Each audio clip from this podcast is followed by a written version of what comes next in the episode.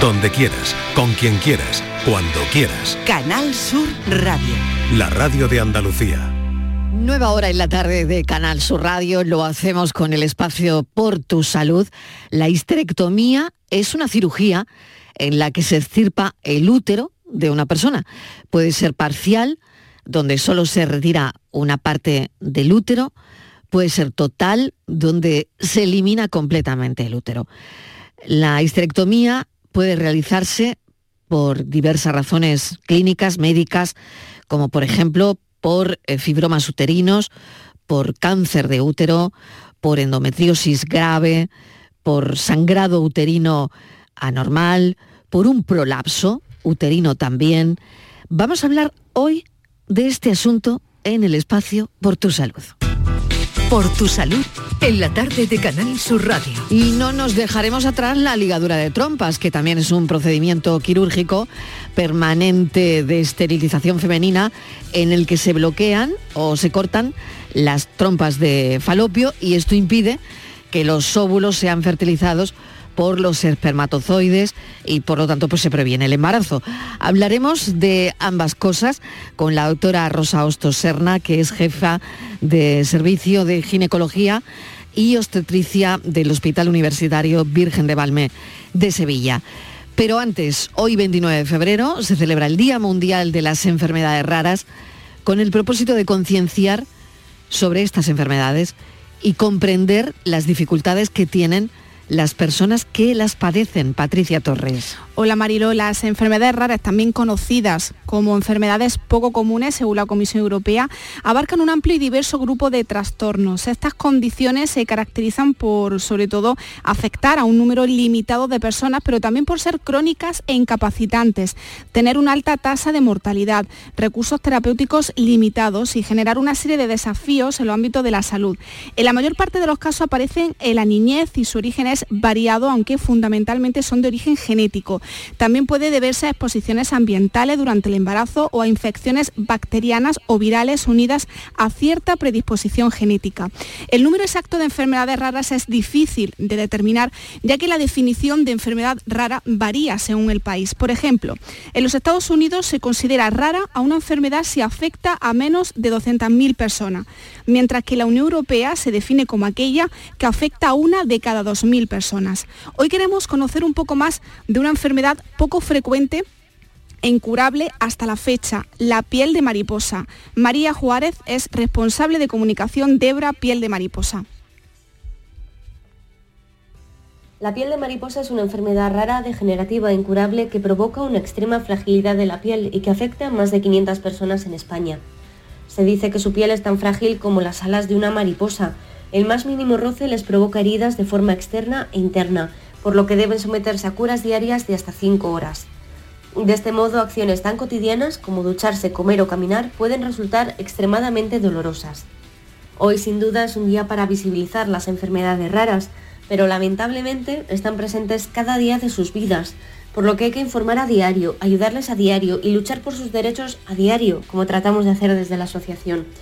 Pero para ello necesitamos del apoyo de todas las personas, instituciones y empresas para que nos acompañen en esta labor, porque solo de forma conjunta podremos mejorar su calidad de vida. Así que os animamos a visitar nuestra web pieldemariposa.es para uniros a nuestra causa. Se estima que hay entre 6.000 y 7.000 enfermedades raras identificadas en todo el mundo. Sin embargo, estas cifras pueden cambiar a medida que se descubren nuevas condiciones y se profundiza en la comprensión de las ya existentes. Aunque cada enfermedad sea infrecuente, en conjunto puede afectar hasta un 6 y un 8% de la población. Es decir, se estima que más de 300 millones de personas en todo el mundo conviven con estas patologías. En España ese porcentaje supondría aproximadamente 3 millones de personas afectadas. Hoy, 29 de febrero, es el Día Mundial de las Enfermedades Raras, pero no invisible. Y para muchas familias la única esperanza es la investigación, Marilo. Pues eso es lo que queremos destacar más y, pedir más y reivindicar más investigación para estos pacientes, no solo hoy, sino siempre. Día Mundial de las Enfermedades Raras. Patricia Torres, gracias. A ti, un abrazo. Estos son nuestros teléfonos 95 1039 105 y 95 1039 16. 6 y 8 minutos de la tarde ponemos el foco de esta sección de la tarde de Canal Sur Radio que se llama Por tu salud en la histerectomía. Hoy también en la ligadura de trompas tenemos la suerte de contar con la doctora Osto Serna, jefa de servicio de ginecología y obstetricia del Hospital Universitario Virgen de Valme de Sevilla. Doctora, bienvenida, gracias por acompañarnos. Eh, hola, buenas tardes. Muchas gracias a vosotros por invitarme a vuestro programa. Bueno, doctora, ¿cuáles son las indicaciones? Vamos a entrar ya de lleno en el asunto que hoy tenemos sobre la mesa. Las indicaciones más comunes para una histerectomía.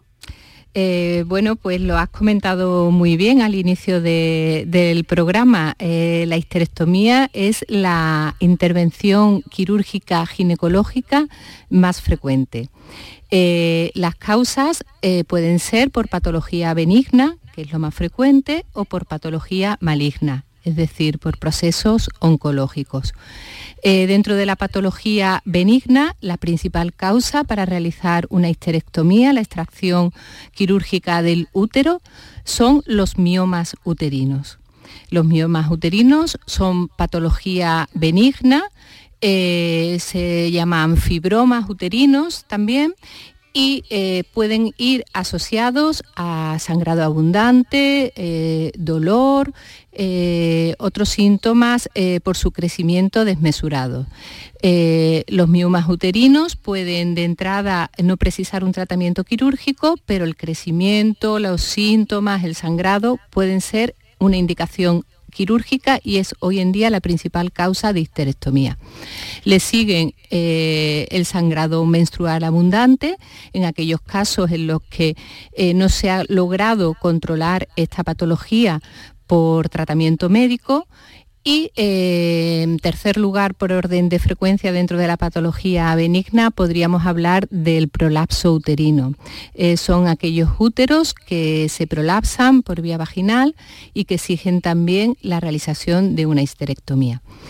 En el caso de patología maligna, eh, el cáncer de endometrio indica la histerectomía, eh, el cáncer de ovario, el cáncer de cervix, eh, de todos los procedimientos quirúrgicos asocian histerectomía unidos a otros, otras técnicas más avanzadas, aparte de, la extirpación del útero ha mencionado mm, la palabra mioma eh, y si me permite, doctora, me voy a detener un poquito antes de seguir con, eh, bueno, pues con, todas, eh, todo lo que tenemos que comentar sobre la histerectomía.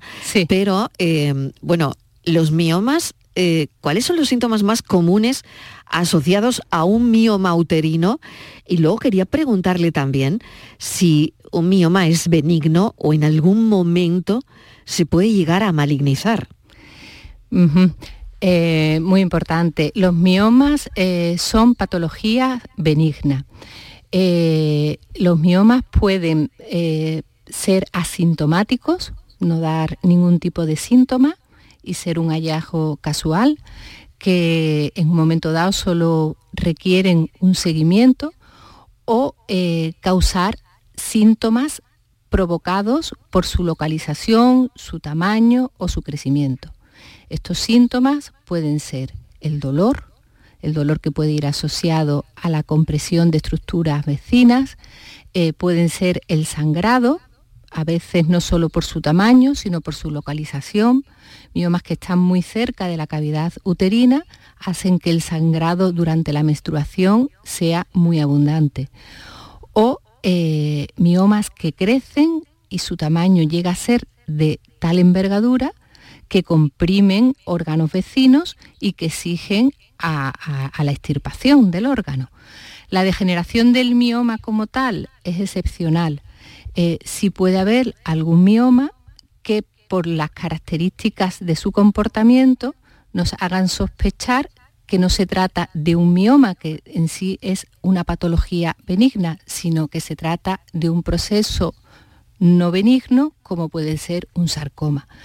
Entonces, dentro de ese seguimiento, un crecimiento desmesurado puede ser una indicación de tratamiento quirúrgico porque eso nos permite también analizar este, este mioma y confirmar eh, histológicamente eh, su afiliación, o sea, ponerle definitivamente su diagnóstico. y, doctora, ¿y por qué son tan frecuentes? Si es que lo son, pero me da la impresión de que sí que son frecuentes. Mm, sí, tanto. sí es, es, algo que es, es una patología eh, pues con una alta incidencia que está ligada a pues eh, a determinadas cuestiones, como puede ser, por ejemplo, la raza. Hay razas más propensas, puede haber una predisposición eh, genética. En el fondo lo que hablan es de una mutación de, las células musculares que forman el útero.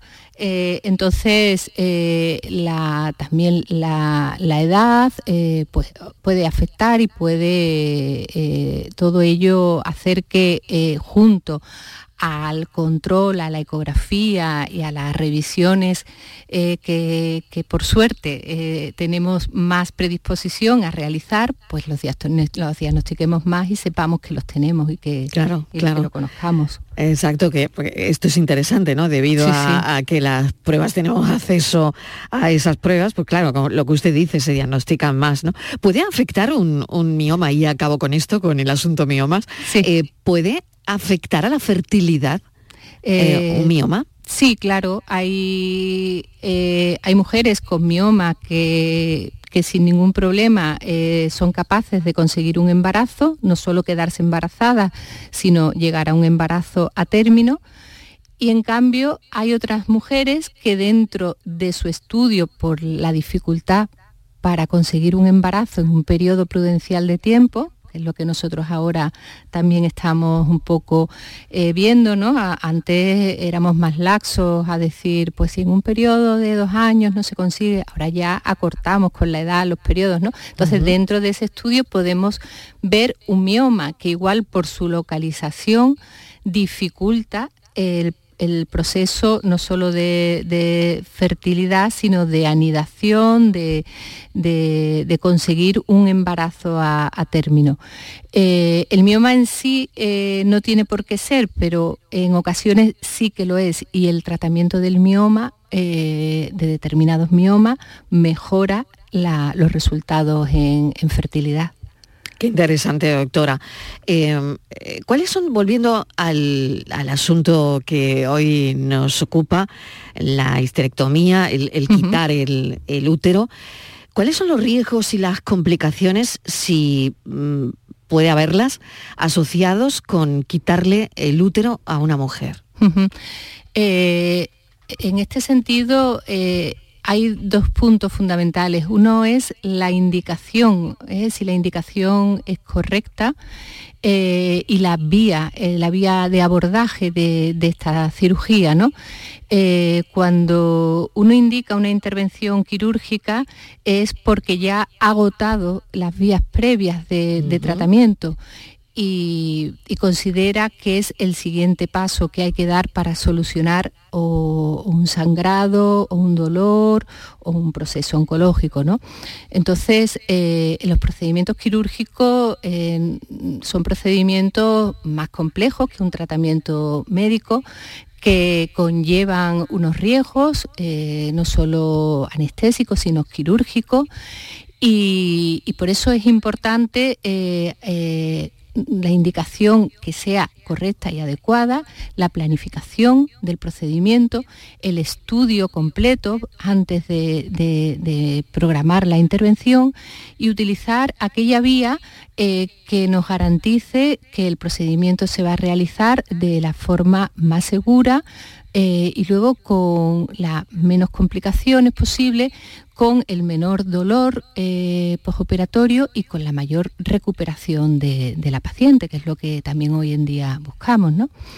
Claro, hay distintos procedimientos, doctora, eh, porque ¿cómo, ¿cómo, se realiza ese procedimiento de quitar el, útero a, una mujer, de histerectomía, y cuánto tiempo Mm, tarda una mujer en recuperarse, por regla general?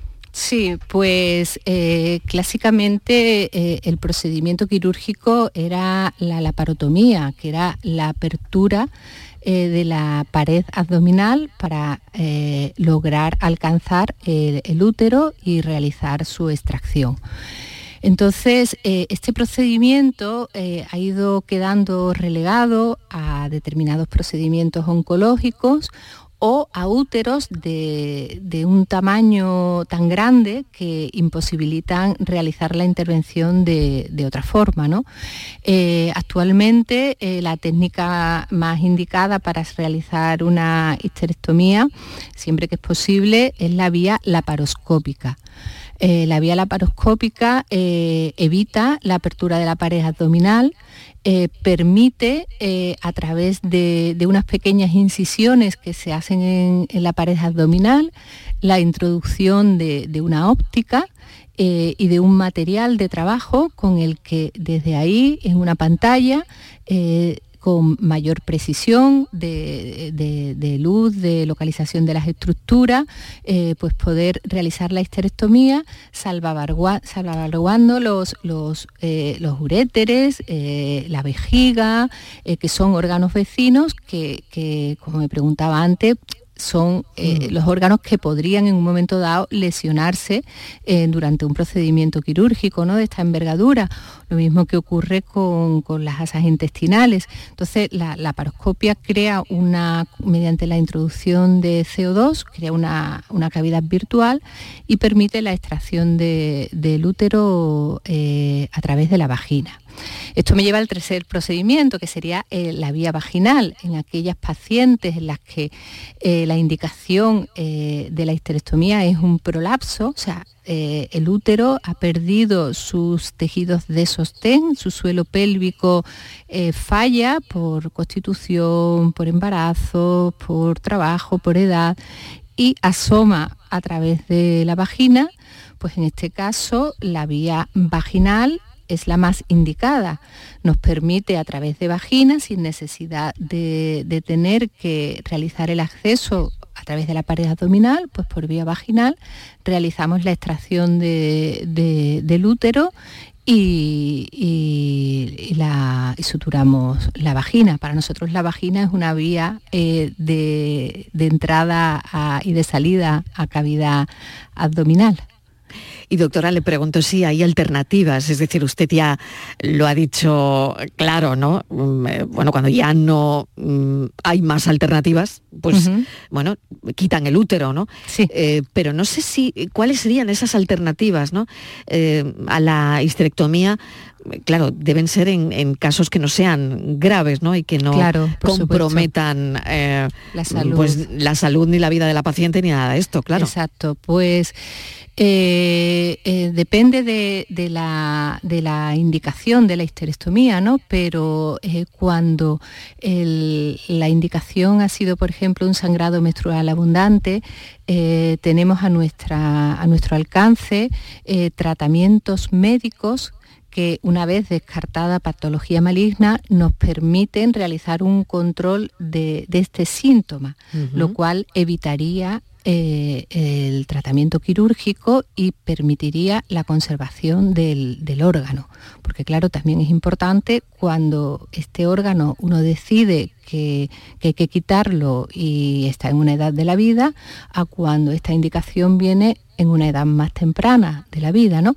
En el caso de los miomas, cuando a lo mejor eh, no es necesario quitar el útero, eh, por el tamaño del mioma y por la localización, podemos realizar una miomectomía, que lo que significa es quitar simplemente ese mioma o miomas uterino, siempre que estén indicados por su localización y por su tamaño y por sus características. Entonces, esta miomectomía, que sería solo quitar los miomas y dejar el útero tener la opción de luego conseguir un embarazo. De ver cómo va, claro. y, de gestar, por ejemplo, eh, estaría, podría realizarse eh, por vía histeroscópica, que esto sería pues esa, esa óptica, ese tubo con, su cámara que metemos eh, para la histerectomía a nivel de pared, pues lo metemos a través de la vagina, nos metemos en el útero y quitamos dentro del útero ese mioma.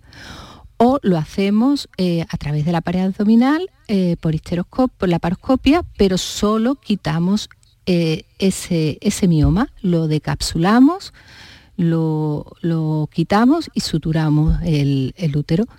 Es un procedimiento mm, más complejo eh, por vía abdominal que histeroscópico, eh, pero bueno, eh, permite la conservación del útero en aquellas situaciones en las que también tiene su, indicación.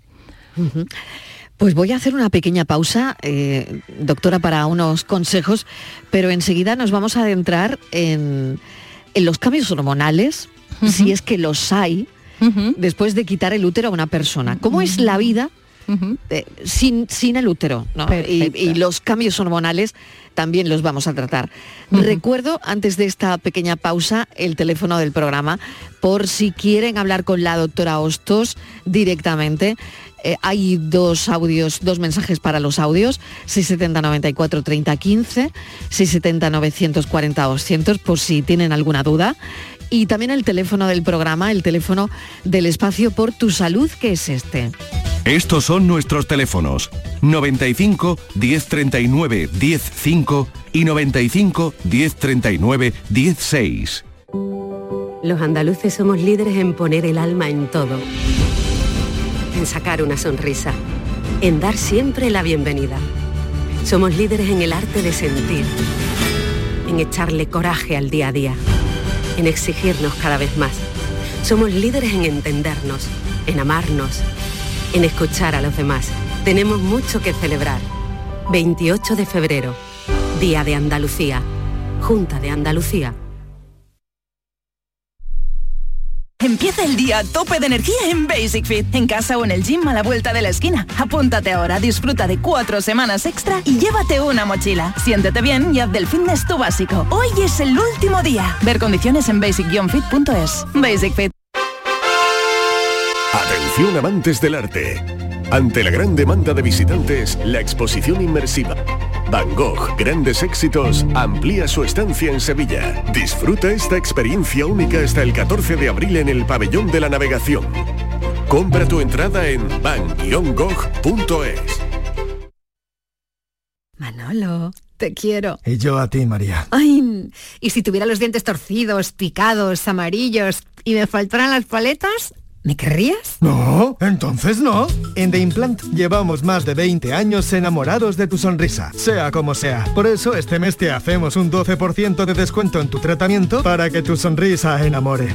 TheImplant.com el resumen de la actualidad del día, con toda la información y la última hora del deporte, el análisis de la economía que tanto te afecta, las entrevistas que te aclaran lo que pasa. Todo lo que necesitas saber para estar informado lo tienes en el Mirador de Andalucía, de lunes a viernes, desde las 7 de la tarde con Natalia Barnés. Contigo somos más Canal Sur Radio, contigo somos más Andalucía. Estos son nuestros teléfonos 95 1039 105 y 95 1039 16. Y para los mensajes de audio el 670 94 30 15 670 940-200. Estamos hablando de la histerectomía, llegaremos también a la ligadura de trompas, em, con la doctora Rosa Hostos Serna, que es jefa de servicio de ginecología y obstetricia del Hospital Universitario Virgen de Valme de Sevilla.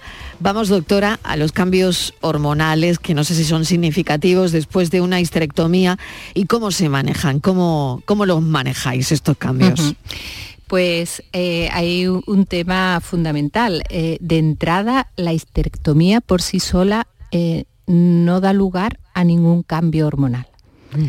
la histerectomía lo que va a dar lugar es, por un lado, a una ausencia de menstruación, no tenemos el órgano que nos provoca el sangrado menstrual mensualmente, con lo cual ese tema sí que desaparece, pero los ovarios, si no los hemos tocado y siguen estando eh, en, la cavidad abdominal, siguen ejerciendo su función, sigue siguen con su producción hormonal, con lo cual en este sentido es una paciente eh, joven o una paciente eh, premenopáusica a la que tengamos que realizar una histerectomía.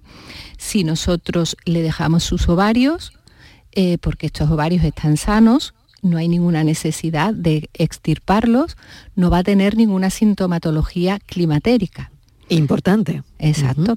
Va a tener una ausencia de regla, va a tener una imposibilidad para gestar, no tiene útero, pero no va a tener sintomatología por ausencia de, hormonas. Eh, ¿Qué ocurre en la paciente que por cualquier eh, motivo, eh, de forma mm, premenopáusica durante la histerectomía, nos vemos obligados a la extirpación de los ovarios? Eh, o en aquella paciente que ya es posmenopáusica en la cual los ovarios sí son extirpados, ¿no? Pues en la premenopáusica, en la que es necesario la extirpación, si el motivo de esa extirpación nos permite eh, eh, la utilización de un tratamiento hormonal, lo indicado es realizar eh, después de la intervención una terapia hormonal sustitutiva. O sea, tratar pues normalmente con parches la administración de esas hormonas que nosotros hemos dejado de producir.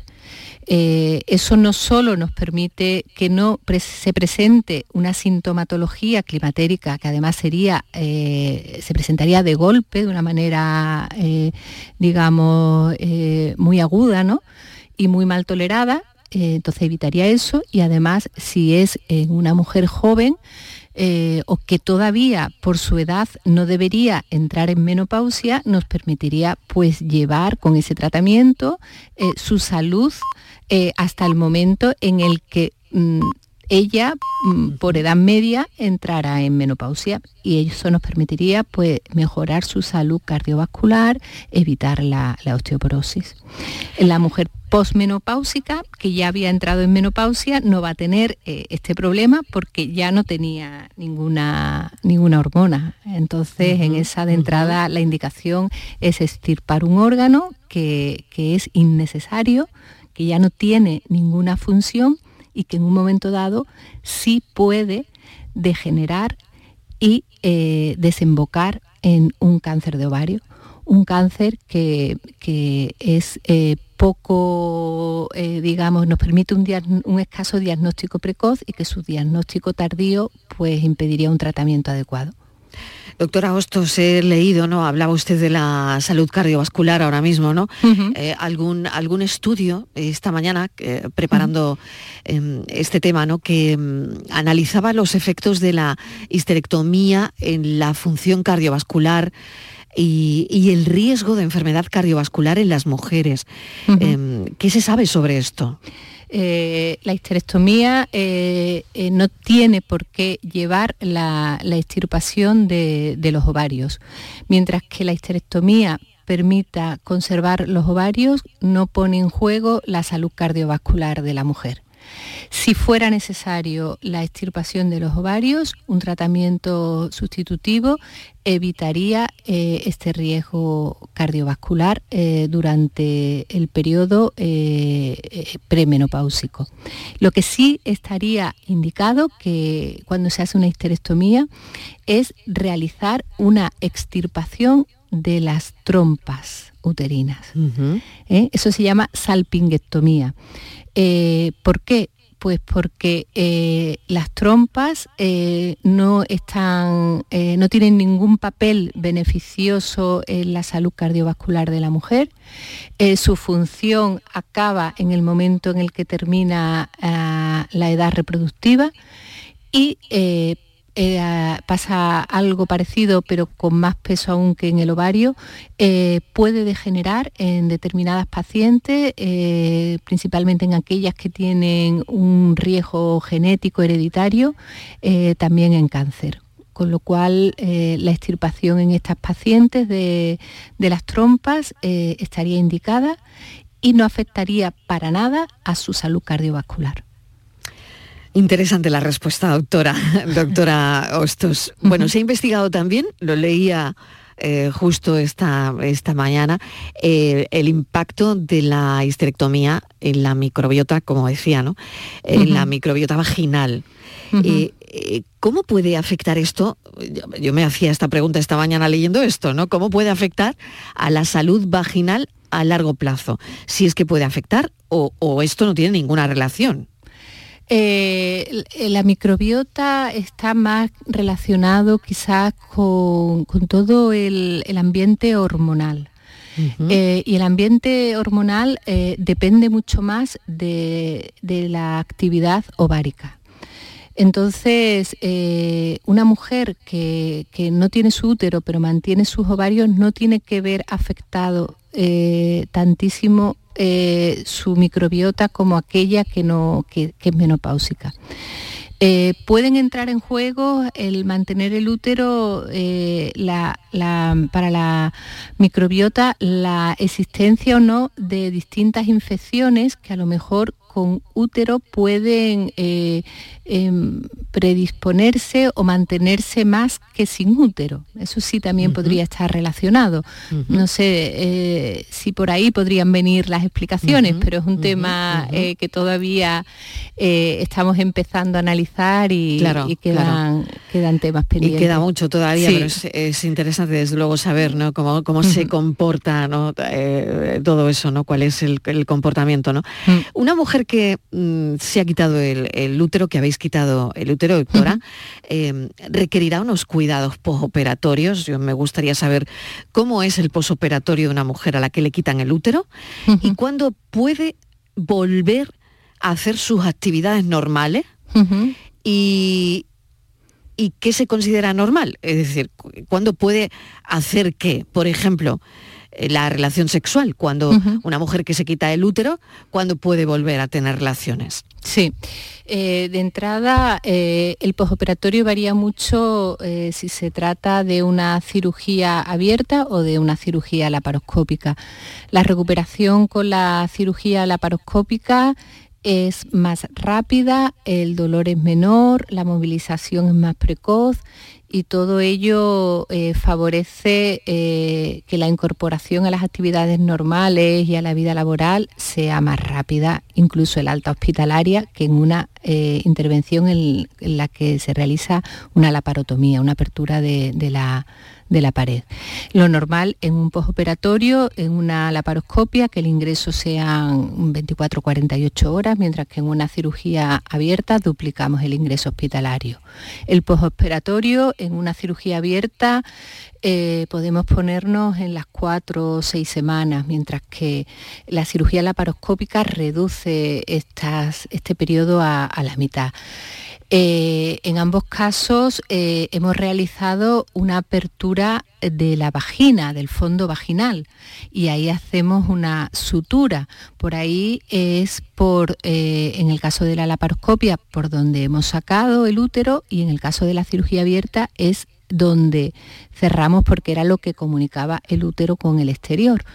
Entonces, eh, esta cicatriz eh, tenemos que esperar por lo menos cuatro o seis semanas eh, para que cicatrice bien antes de, tener relaciones con, penetración. Nosotros indicamos una revisión normalmente a las seis semanas de la intervención y a partir de ese momento es cuando damos el alta en este sentido. Es importante también en las pacientes en las que se ha quitado los ovarios eh, iniciar tratamiento hormonal, eh, ya que el aumentar eh, pues el trofismo, la, flora de, la vagina, la elasticidad, pues eso mejora la cicatrización y permite reanudar pues las actividades y las relaciones con más seguridad. En cualquier caso, como cualquier intervención, el postoperatorio va muy adaptado a, la persona, al tipo de trabajo que realiza, pero siempre deben evitarse esfuerzo eh, carga de peso, eh, estar mucho tiempo de pie y, bueno, ir adaptando también personalmente eh, la, actividad al, tipo de, trabajo. Movilización y la incorporación yo creo que siempre es positiva, igual que, la, alimentación, el ejercicio es suave, evita complicaciones también relacionadas luego con un postoperatorio. La inmovilidad se relaciona con fenómenos trombóticos, y debemos de, evitar también en este sentido. Todos nuestros protocolos eh, quirúrgicos actuales van encaminados a, la disminución del dolor, a disminuir la hospitalización y a agilizar la, actividad y la normalización de, la vida de, la paciente. Y doctora, me pregunto cuál es la incidencia, es decir, si eh, podemos acabar sin útero en la mayoría de las mujeres o no. Eh, ¿Qué incidencia existe en, la población femenina? Mm, la incidencia, yo creo que eh, si me apura, quizás un tercio de la población puede acabar sin útero por una razón. O, por otra. La realidad es que cada vez tendemos a ser más conservadores, a abandonar de entrada el tratamiento quirúrgico y la extirpación del órgano y a, apurar a aquellos eh, eh, tratamientos que permiten mm, con una seguridad eh, clínica mantener el órgano y sin sintomatología y sin repercusión en la salud de la mujer. Independientemente de la histerectomía, que es lo que nos está ocupando, y la ligadura, que le vamos a dedicar también un, tiempo, unos minutos antes de, acabar, ha mencionado el tratamiento hormonal eh, sustitutivo. ¿no? Sí. Em, yo me gustaría hablar de esto también, doctora, porque vaya si a lo largo de los años este tratamiento ha tenido mala prensa. ¿eh? Mm, muy mala prensa. Yo no sé ahora, y, no sé, doctora Hostos, cuál es su recomendación, independientemente de que nos hayan quitado el útero o no, este tratamiento hormonal. Em, ¿Usted qué piensa? Pues el tratamiento hormonal eh, tiene su sitio. Eh, eh, nos hemos ido al otro extremo y los extremos no, son, buenos, nunca. no son buenos nunca. Lo hemos, eh, hemos intentado no, administrar tratamientos o no aceptar o, tú recetabas y la paciente se resistía, ¿no? Porque había miedo, ¿no? claro, el tratamiento tiene mala prensa. Claro, hormonal sustitutivo se ha asociado después de unos estudios eh, unos estudios en un tipo de paciente con una edad mayor a la que está indicado, que le puede estar indicado, con muchos años de tratamiento, se ha relacionado con el cáncer de mama. El, tratamiento hormonal sustitutivo eh, eh, debe utilizarse en pacientes con, una menopausia precoz porque el, no utilizarlo puede tener repercusión sobre su salud cardiovascular y sobre eh, su salud ósea. El tratamiento siempre precoz. Siempre precoz. O sea, cualquier menopausia precoz requiere un tratamiento hormonal. Cualquier menopausia en su momento que tenga sintomatología que no sea eh, controlable con otras medidas farmacológicas, no hormonales, eh, requieren eh, tratamiento hormonal. con, una mamografía previa, con un control previo y durante unos años determinados. Lo que no debemos es alargar ese tratamiento hormonal más de lo, más de lo indicado pero eh, hay mujeres que no, que no pueden eh, vivir con, la clínica eh, climatérica. Y, es necesario un tratamiento que les permita vivir y vivir con, con salud. ¿no? Eh, ya es distinto eh, contraindicaciones, eh, por ejemplo, pues pacientes que, tengan cáncer en las que un tratamiento hormonal está contraindicado. Entonces, pacientes que tengan una contraindicación por un riesgo vascular, por un cáncer, un riesgo trombótico, en este tipo de pacientes, pues tendremos que buscar otras alternativas locales o tratamientos locales, tratamientos no hormonales que, puedan ayudar a a sobrellevar esta, este, estos síntomas y este periodo. Pues doctora, voy a recordar de nuevo el teléfono porque nos quedan unos minutos por si alguien tiene alguna duda. Estos son nuestros teléfonos. 95 1039 105 y 95 1039 16. Bueno, ha sido una charla de muchísimas preguntas muy, muy productiva, pero llego a la ligadura de, trompas. Doctora, hoy estamos conociendo muchas cosas sobre, bueno, sobre la, histerectomía, sobre el, quitar el, el, útero y ahora sobre la ligadura también. ¿Qué es exactamente, cómo se realiza el procedimiento y cuáles son las razones más comunes por las que una persona elige someterse a una ligadura de trompas y si es por esterilización, eh, la pregunta también es si hay alternativas a esa ligadura de trompas y si una ligadura se puede revertir. Son muchas preguntas, doctora. bueno, vamos por parte. vamos por parte. Eh, bueno, la principal indicación de, una ligadura de trompas, nosotros llamamos bloqueo tubárico bilateral, es la esterilización definitiva. Eh, una paciente que decide eh, que ha agotado otros métodos anticonceptivos y, que eh, no desea volver a tener hijos. Entonces, eh, y con esto ya estoy contestando otra de las preguntas. Es un método irreversible. Una vez que nosotros ligamos una trompa, no tenemos la posibilidad de volver a, a, unirla y a permeabilizarla. nos obligaría a utilizar para conseguir un embarazo, técnicas de reproducción asistida en las que esa fecundación se hiciera eh, in vitro. Entonces, eh, alternativas distintas a, la, ligadura tubárica. Nosotros en realidad, eh, cuando una paciente ha llegado a, esta situación, es una técnica quirúrgica, es porque hemos agotado otros métodos, porque hay una contraindicación para otros métodos o eh, porque otros métodos han fallado. Aunque no es un método 100% eh, fiable, es el método mm, de, anticoncepción más seguro que tenemos. Entonces, nosotros eh, a una paciente antes ligábamos las trompas. Ligar significa hacer una sutura, darle un, nudo, ¿no? No es un nudo, pero bueno, es prácticamente como un nudo. A día de hoy, eh, o hacemos una, si es por la paroscopia, eh, cortamos esa trompa y la, le hacemos un corte para que, no tenga continuidad, o lo que planteamos es su extirpación, la extirpación de, la, de, toda la trompa, la salpinguectomía, como medida eh, también profiláctica. Eh, aparte de la esterilización, ¿en dónde puede estar indicado?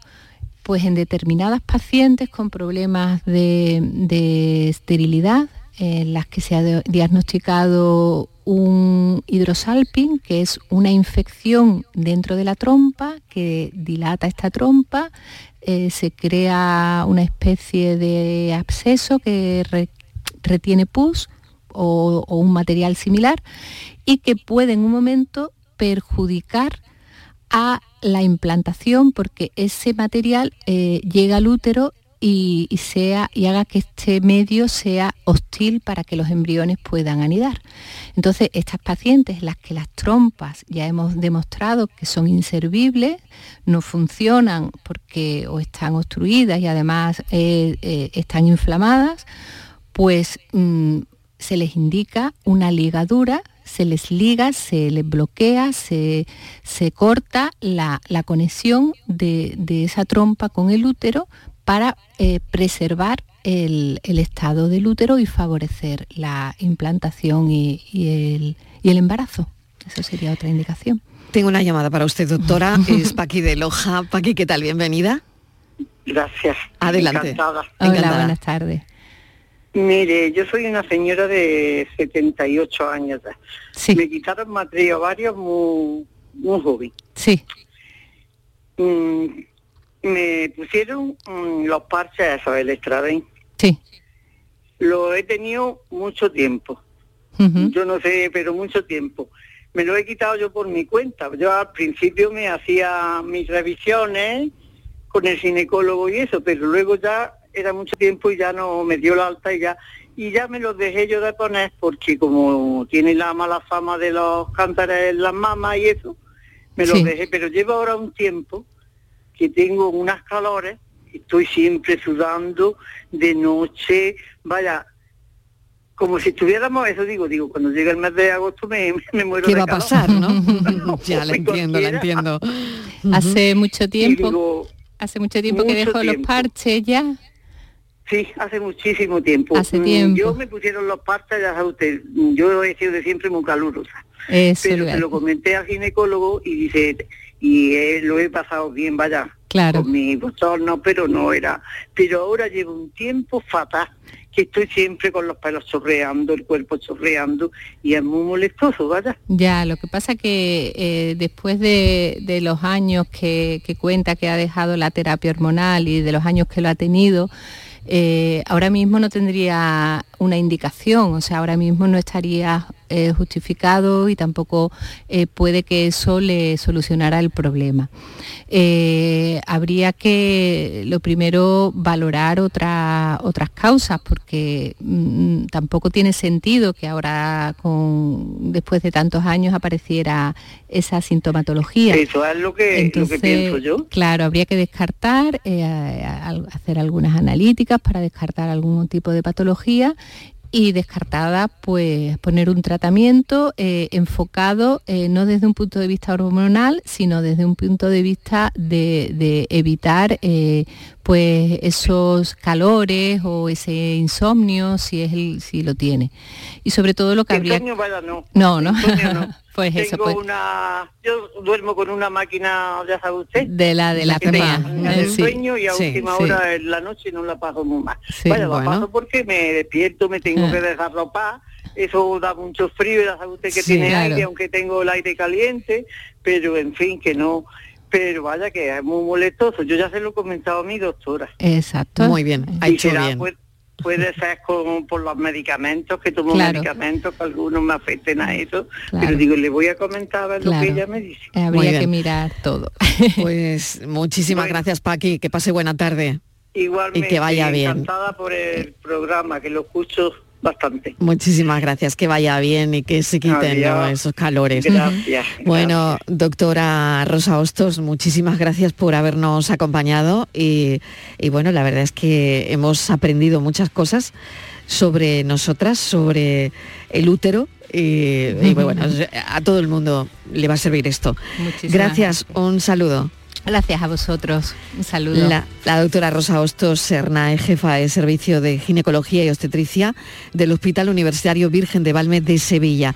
Enseguida vamos con la pregunta de hoy que tiene que ver con la audición. Nos preguntamos en el programa, ¿se puede oír mejor con un oído que con otro? Enseguida la respuesta. La tarde de Canal Sur Radio con Mariló Maldonado. También en nuestra app y en canalsur.es. Cada mañana, desde bien temprano, estoy aquí ante el micrófono para contarles la realidad de Andalucía, cómo se despierta, cómo vive, con toda la actualidad, para que estén informados, el entretenimiento que ya saben que nos gusta, nuestra mirada sobre lo que sucede.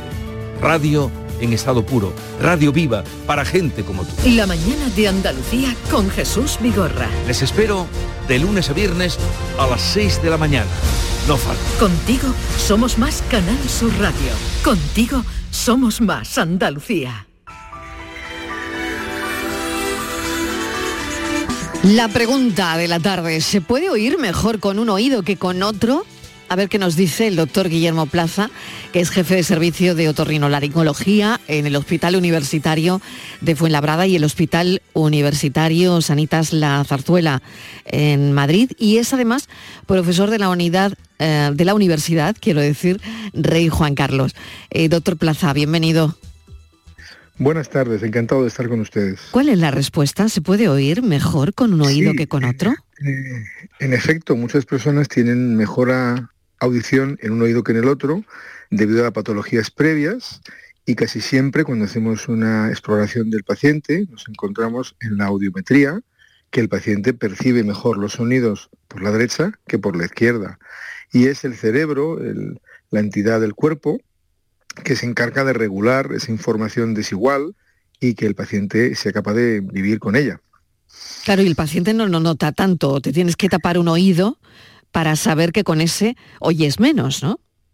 Este es un problema. Hay pacientes que no perciben una peor audición en un oído hasta que realmente no tapan el oído sano.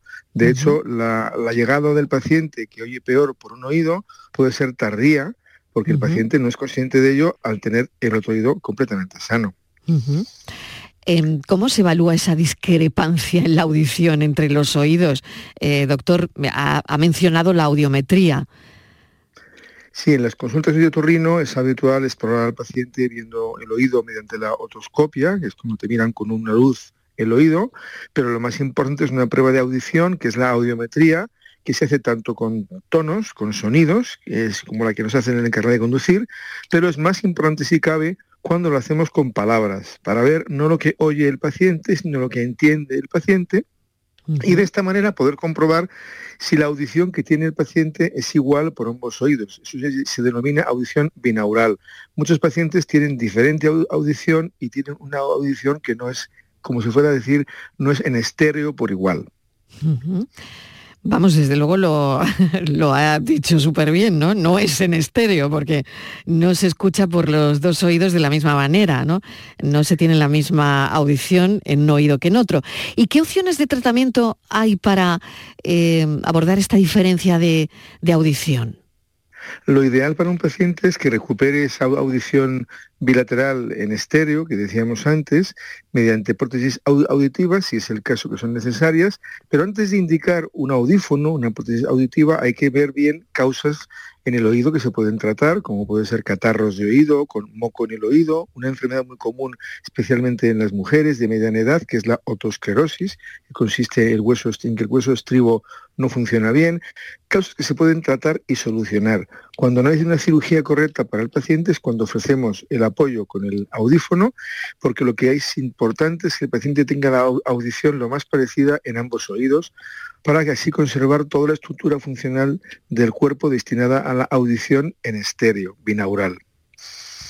Y doctor, eh, bueno, eh, cuando la pregunta es muy sencilla, cuando hemos perdido oído, ¿se recupera o eso ya no se recupera?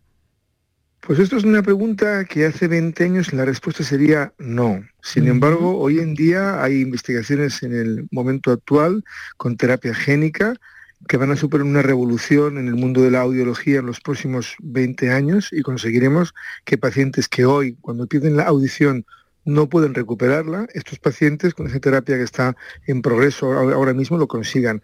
Pero es verdad que a día de hoy, cuando un paciente tiene una sordera por ruido, por enfermedad, por edad, que es la presbiacusia, por algún motivo, por desgracia, no recupera la audición y precisa de una amplificación, que es lo que le ofrece el audífono. Por lo tanto, bueno, pues eh, habrá técnicas también, no lo sé, de rehabilitación, de terapias auditivas que puedan ayudar a mejorar la audición con ese oído eh, donde tenemos menos capacidad auditiva. Sí, el consejo que hay que dar al paciente es que acuda al especialista, al laringólogo. También se puede apoyar en, audiólogos o técnicos audioprotesistas para que le expliquen cómo sacar partido del resto auditivo que tenga en el oído enfermo. Lo que no debe hacer el paciente es abandonar ese oído que oye peor respecto al otro, porque no sabemos en el futuro lo que nos puede deparar respecto al oído bueno. Es decir, a lo mejor oímos peor por el derecho, lo abandonamos, no lo cuidamos y años más tarde perdemos audición en el izquierdo. entonces nos vamos a arrepentir de no haber intentado utilizar eso que quedaba en el, derecho. Por eso insistir al paciente que acuda a las consultas, que pida ayuda a los profesionales adecuados y que intente rehabilitar esta audición en estéreo. Doctor Guillermo Plaza, muchísimas gracias. No hay que perder, hay que hacer todo lo posible por, por eso, por no perder esa audición en estéreo. Gracias, un saludo, que tenga muy buena tarde. Un placer, buenas tardes, adiós, muchas gracias a ustedes, adiós.